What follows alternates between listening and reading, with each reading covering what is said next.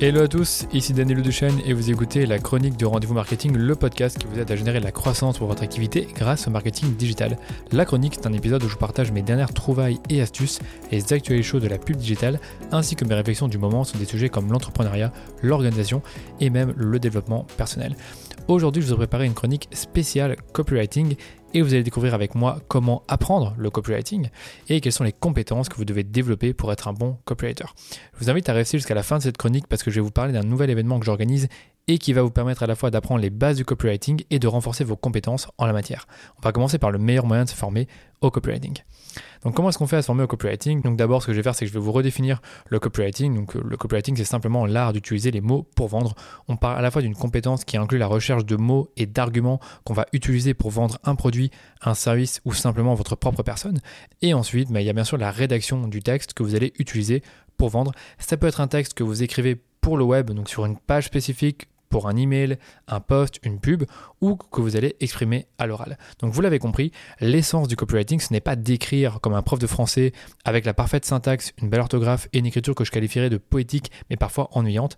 Non, là le but c'est vraiment d'écrire un texte qui est captivant, qui donne envie d'être lu et surtout qui va provoquer une action qui généralement est une vente, mais ça peut être également un clic, une réponse ou même euh, un formulaire qui sera rempli par, votre, par vos prospects. Ça, c'est le copywriting et on ne vous apprend pas cette compétence à l'école et très rarement dans les formations d'entreprise. Mais j'ai une bonne nouvelle, cette compétence n'est pas innée, elle s'apprend et plus rapidement que vous ne le pensez. La question c'est comment et je vais vous donner ici quatre, euh, façons d'apprendre le copywriting. Donc la première, c'est simplement de lire les bons livres. Et je vais vous donner quatre livres que je vous recommande pour apprendre le copywriting. Le premier livre que je vais vous partager, c'est bien sûr un classique, c'est le livre Influence de Robert Cialdini. Il est très possible que vous le connaissez. Si vous le connaissez et que vous ne l'avez pas encore lu, je vous le recommande parce qu'il va vous apprendre la persuasion et qu'est-ce qui fait que nous disons, nous finissons par dire oui à un vendeur qui va bah, justement nous vendre quelque chose alors qu'au départ on était peut-être hésitant ou on n'avait pas forcément l'envie d'acheter et pourtant on a fini par acheter. Et donc dans ce livre, vous allez apprendre justement pourquoi les gens disent oui et comment appliquer ces mêmes principes de manière éthique dans les affaires et dans la vie de tous les jours. surtout, vous allez apprendre à vous protéger contre les tentatives d'influence malhonnêtes et vous allez vous-même pouvoir utiliser ben, ces principes de la psychologie humaine pour gagner en influence et pour être meilleur en persuasion. Et comme vous le savez, le copywriting, c'est une écriture qui cherche à vendre, en tout cas à provoquer une action. Et donc pour ça, vous devez être convaincant. Deuxième livre de Boron Letters, donc c'est un livre, euh, c'est pas vraiment un livre, c'est plus une succession de lettres euh, qui ont été écrites par un certain Gary Albert, donc qui est l'un des copywriters les plus connus euh, de, de l'histoire, on va dire. Et c'est quelqu'un qui est allé en prison parce qu'il avait, je je sais plus exactement ce qui s'est passé et pourquoi il est en prison, mais en tout cas, il était en prison et il a écrit toute une série de lettres à son fils pour lui justement des, choses sur la vie, mais également pour lui partager sa, son savoir-faire et sa compétence en copywriting. Donc après avoir quitté la prison, les lettres de Gary Albert ont été rendues publiques et publiées dans un livre connu qui s'appelle The Baron Letters, donc celui que je vous recommande. Et le but du livre, comme je vous disais, c'était de partager bah, toutes ces choses que Gary considérait comme essentielles à la vie pour euh, son fils. Donc euh, dans ce livre, vous allez à la fois avoir des conseils sur la santé et la forme physique, mais surtout des conseils sur le copywriting. Et c'est un livre qui est vraiment, je trouve, euh, très bien construit parce que les lettres sont courtes, donc ça se lit assez facilement. Donc c'est un peu comme, euh, si tous les jours vous lisiez une petite histoire et vous allez faire ça pendant 10-15 jours. Vous aurez lu une quinzaine de lettres, je pense. Je sais plus si on a 15 ou 20. Mais en bref, il y en a quelques-unes et à chaque lettre, vous avez une leçon bien spécifique que vous allez pouvoir appliquer, notamment des leçons sur comment vendre à l'écrit, comment être plus convaincant, comment connaître votre marché. Donc c'est toutes des choses que vous allez apprendre. Et je vous ai préparé dans ce podcast quelques conseils pertinents provenant de ce livre. Donc le premier, c'est d'étudier votre marché. Donc dans ses lettres, euh, Gary insiste sur le fait d'étudier ce que les gens veulent, ce qu'ils achètent et comment ils font leur achat. Deuxième conseil qu'il donne, c'est de découvrir votre marché avant de créer votre produit. Vous avez sûrement déjà entendu le fait de trouver une niche avant même de chercher à créer un produit ou euh, développer un service. Troisième conseil, connaître votre audience avant d'écrire quelque chose sur le papier. Donc, euh, j'en ai déjà beaucoup parlé, mais ce qui fait qu'on a le syndrome de la page blanche, c'est qu'on ne connaît pas notre audience et donc on ne sait pas vraiment quoi leur dire et quel contenu créer pour les attirer, étant donné qu'on ne les connaît pas. Donc, ce que recommande Gary, évidemment, c'est de connaître votre audience vraiment bien avant de chercher à écrire. Quatrième conseil, déguisez votre publicité et parlez comme votre client idéal en utilisant leurs éléments de langage. Donc déjà à l'époque, Gary conseillait vraiment de déguiser les lettres, parce que lui écrivait des lettres de vente, donc déguiser les lettres en des lettres un peu plus... Euh, euh, bah, des lettres qu'un ami pouvait envoyer à un autre ami. Et donc Gary le rappelle dans ses lettres, les gens ne veulent pas lire des pubs, ils lisent seulement ce qui les intéresse. Donc ne cherchez pas vraiment à faire une pub, mais plutôt d'écrire euh, déjà en ayant les, éléments de langage de, vos clients, mais en cherchant vraiment à déguiser votre publicité. Et enfin, justifier autant que possible vos offres. Donc quand on est comme Gary Albert et qu'on écrit des lettres de vente toute l'année, bien évidemment, il faut apprendre à justifier ses offres. Ben, c'est un peu pareil pour vous. Si vous commencez à faire des offres marketing, essayez toujours de trouver un moyen de justifier l'offre. Ça peut être une offre qui est liée à un événement euh, du calendrier marketing. Donc, euh, par exemple, je sais pas, c'est la Saint-Valentin, vous faites une offre. C'est euh, l'anniversaire de votre, de votre entreprise, vous faites une offre. Donc, il y a toujours un moyen de justifier l'offre. Mais si vous ne le faites pas, encore une fois, c'est de moins en moins crédible. Troisième livre que j'ai à vous conseiller, c'est Everybody Writes. Donc, euh, traduction, c'est Tout le monde écrit. Donc, c'est un peu le, postulat de départ de, l'auteur qui s'appelle Anne Handley. Et donc, pour elle, mais en fait, dès que vous commencez à créer du contenu sur Internet, bah, vous êtes un peu un auteur. Donc, si vous avez un compte Facebook, un compte Twitter, un compte Instagram, LinkedIn, et vous commencez à écrire, bah, vous êtes auteur. Et donc, c'est bien d'avoir euh, quelques, quelques skills quelques compétences euh, qui sont propres aux auteurs. Donc dans ce livre, vous allez vraiment apprendre à devenir un meilleur auteur avec un angle, avec un style et avec un programme. Et vous allez recevoir des conseils pour rendre vos textes plus lisibles et intéressants, comment éditer vos textes, comment parler à vos lecteurs. Et vous allez recevoir encore toute une série de conseils qui vous permettent de mieux écrire globalement et plus efficacement. Quatrième livre que j'ai gardé pour la fin et que j'ai vraiment adoré et que je devrais encore une fois relire, je l'ai lu il y a quelques années, c'est Cash Vertising cash, donc euh, pour voilà le cash, et vertising. Donc en gros dans ce livre vous allez apprendre euh, les désirs fondamentaux des consommateurs, qu'est-ce qui les motive à acheter vos produits. Donc là c'est vraiment de manière globale. Et enfin bah, comment utiliser la psychologie du consommateur pour augmenter l'efficacité de vos pubs. Donc vous allez apprendre vraiment toute une série de choses sur les motivations d'achat, la psychologie du consommateur, le design d'une bonne annonce, comment écrire un titre et une accroche de publicité et comment persuader et faire passer à l'action. C'est encore une fois un livre qui a été écrit il y a quelques années de ça, je pense, euh, je dirais une vingtaine d'années au moins.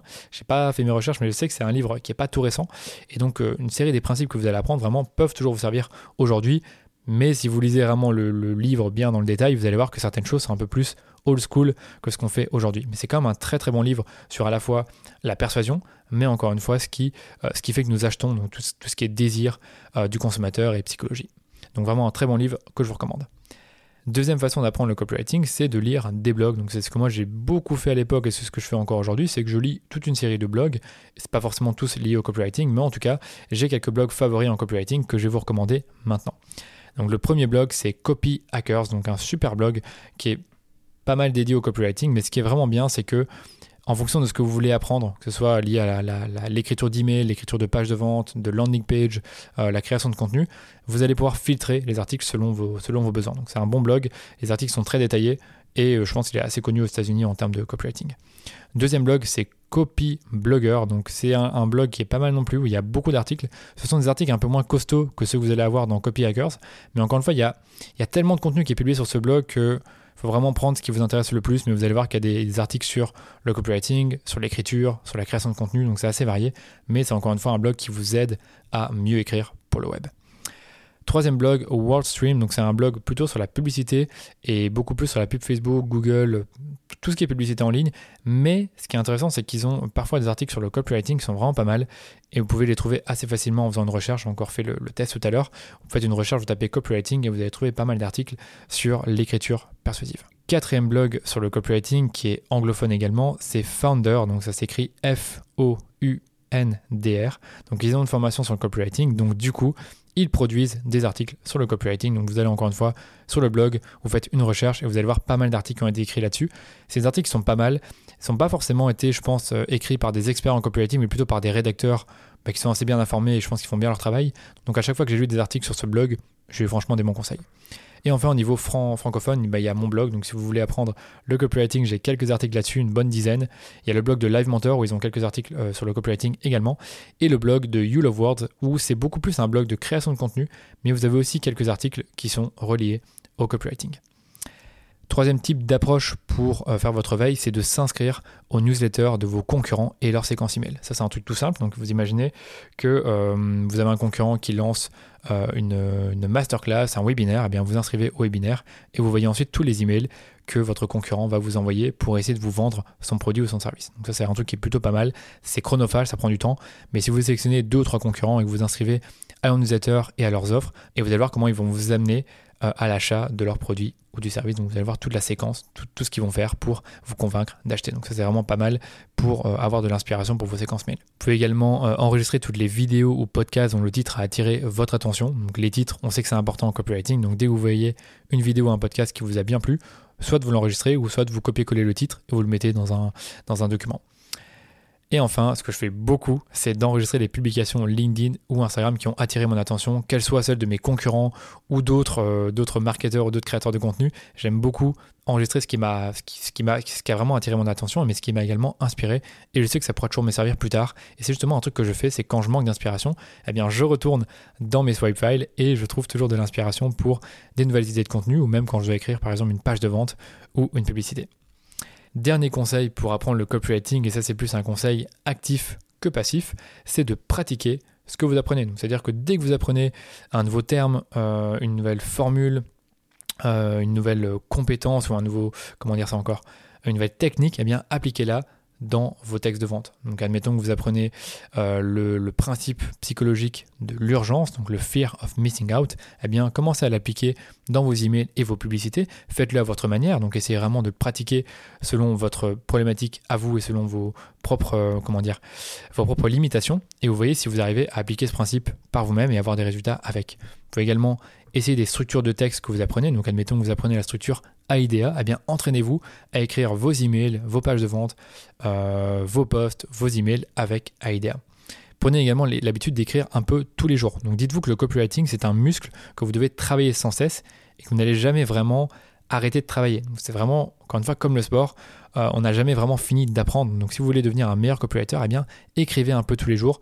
Ça peut être des emails, ça peut être des posts. Je pense que le fait de faire un post, c'est le meilleur moyen de pratiquer votre copywriting parce que tous les jours, vous devez écrire quelque chose de nouveau et retrouver de l'inspiration ou même changer votre approche.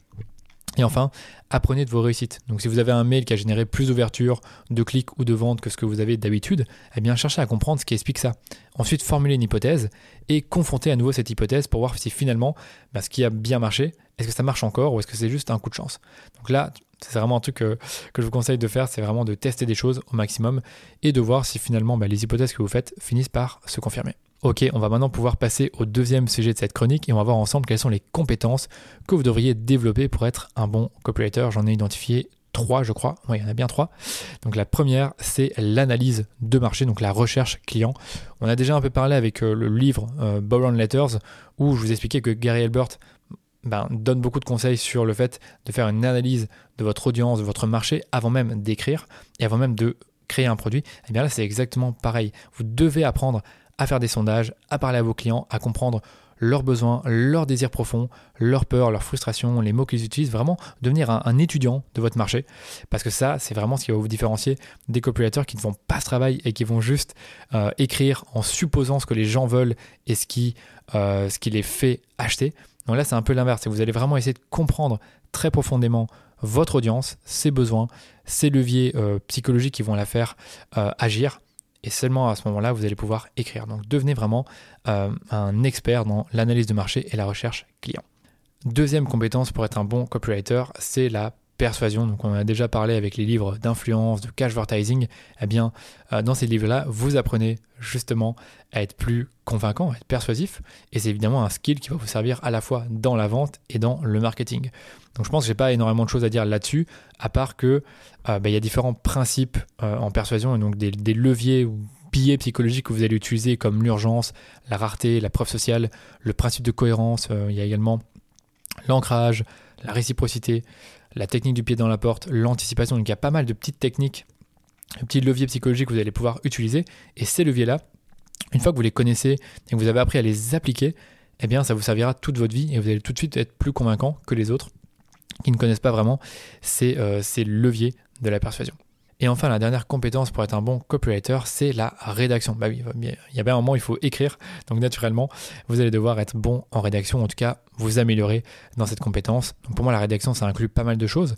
À la fois la structure globale de vos textes, donc les structures prouvées que vous allez utiliser comme AIDA ou comme PASS, qui vont permettre de sensibiliser, de convaincre, de vendre, de changer l'état émotionnel de votre public cible. Donc ces formules-là, vous devez les connaître et vous devez être capable de les appliquer quand vous rédigez un texte, quel qu'il soit, que ce soit un email, un post ou une publicité par exemple.